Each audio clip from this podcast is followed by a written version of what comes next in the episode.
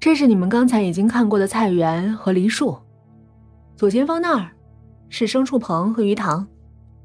周正一边指着西北方向，一边朝东北方向走。那是我的花房和养蜂室，咱们过去看看。三人默不作声的跟着周正。寂静的夜里，脚步声显得清晰又沉闷。不知为什么，他们既不想和他走得太近，又觉得背后冷飕飕的，有股生不完的寒意。蜂房是普通的木屋，花房是普通的玻璃温室。薛翔和杨宇正觉得紧张情绪有所缓解时，忽然听到郑武一声尖叫，郑武啊了一声，身体下意识的猛然跳开。在他原来站着的地方，有位仆人模样的老头，不知从哪儿冒了出来，好似幽灵一般，悄无声息。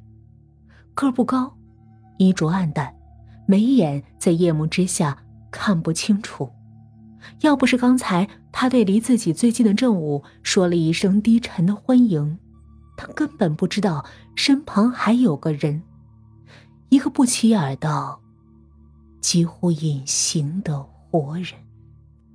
老仆一边微微弯着腰，对那两个显然也感到意外的年轻客人恭敬的说着：“欢迎，欢迎。”一边把手上拿着的一包东西交给周正。今天下午刚带回来的蔬菜种子，这次的品种多，分量。也不少呢。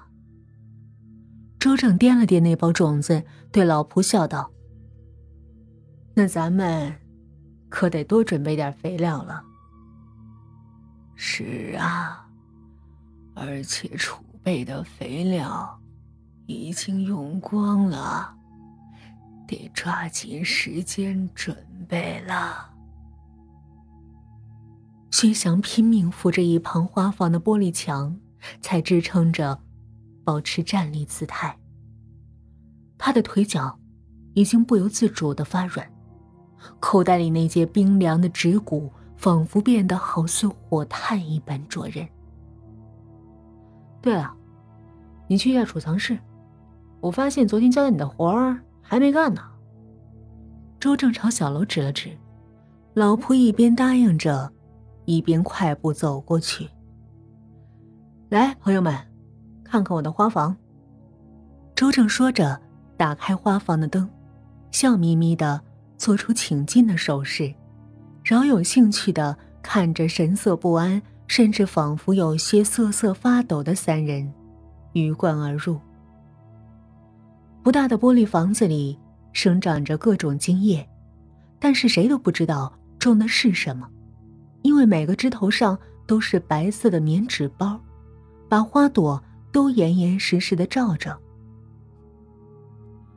当每一朵花长出蓓蕾后，我就把它用这种棉纸包包起来，这样从花朵散发第一丝香气，它的芬芳就都聚集在纸包里，不会无谓的散到空气中浪费。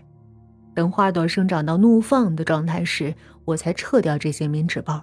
让蜜蜂闻香而来，用这样芬芳凝聚的精华花粉酿造出来的花蜜，实在是难以想象的人间极品呢。周正侃侃而谈，忽然戛然而止，微笑着细细打量神色僵硬的三人，慢慢柔声道：“怎么了？你们都这么沉默？”是不是刚吃完饭，血液都跑到胃里消化去了，没什么精神呢？个个儿都心不在焉的。啊，嗯，很特别的养花方式啊。郑武勉强咧开嘴，漂亮的脸蛋上露出比哭还难看的微笑。嗯，特别，很特别。薛翔喃喃附和。不住的吞咽口水，掩饰紧张和不安。杨宇也逼着自己开口：“我刚才还奇怪呢，怎么进了花房也闻不到一点花香呢？哥们儿，可千万不能把一丝花香泄露，否则旁边蜂房里的小昆虫可要立刻蜂拥而至。那些被我老婆熬得快要饿到发疯的蜜蜂，我觉得他们被压抑的有点变态了，所以哪怕你只被轻轻的蛰一下，可能就该轮到你发疯了。周正看着三人赫然大变的神色，立刻安慰道：“